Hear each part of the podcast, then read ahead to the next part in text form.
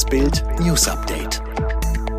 Es ist Samstag, der 24. April und das sind die Bild meldungen Rundfunkbeiräte drohen mit Tatortverbot.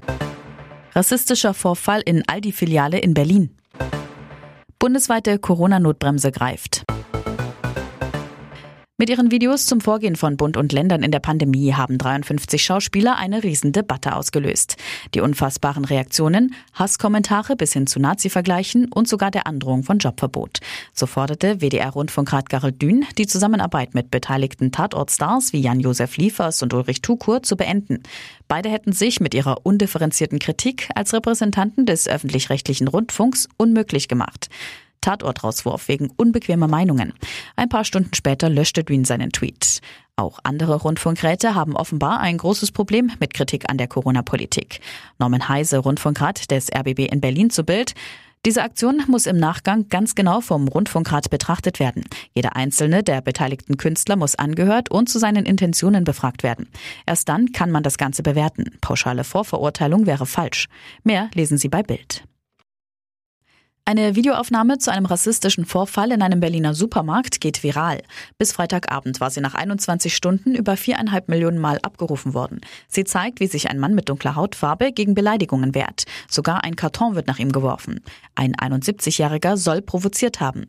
Er soll mit Schokoküssen in der Hand seinen Sohn gefragt haben, ob sie sich heute nicht Negerküsse gönnen sollten. Der Mann habe zweimal nachgelegt mit ähnlichen Formulierungen, in denen das N-Wort vorgekommen sei. Auf dem Video ist zu sehen, der 32-Jährige reagiert aufgebracht und fordert die Klärung der Situation und wird dann nach Polizeiangaben vom Filialleiter aufgefordert, den Discounter zu verlassen. Nach Bildinformationen war der Filialleiter in Zivil im Supermarkt. Er soll auch der Mann sein, der den Karton warf, wie im Video zu sehen.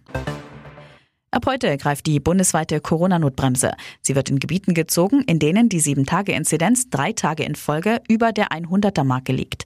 Dort gilt dann von 22 bis 5 Uhr eine Ausgangssperre. Selbst Auto ist nicht mehr erlaubt. Es sei denn, man muss zum Beispiel zur Arbeit oder zum Arzt. Das Strafmaß im US-Prozess um den getöteten Afroamerikaner George Floyd soll am 16. Juni verkündet werden. Das teilte das Gericht in Minneapolis jetzt mit. Der weiße Ex-Polizist Derek Chauvin war am Dienstag von der Jury des Gerichts in allen Anklagepunkten schuldig gesprochen worden.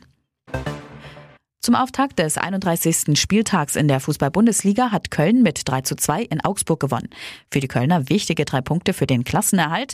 Der FCA hat es dagegen verpasst, sich von den Abstiegssorgen zu befreien.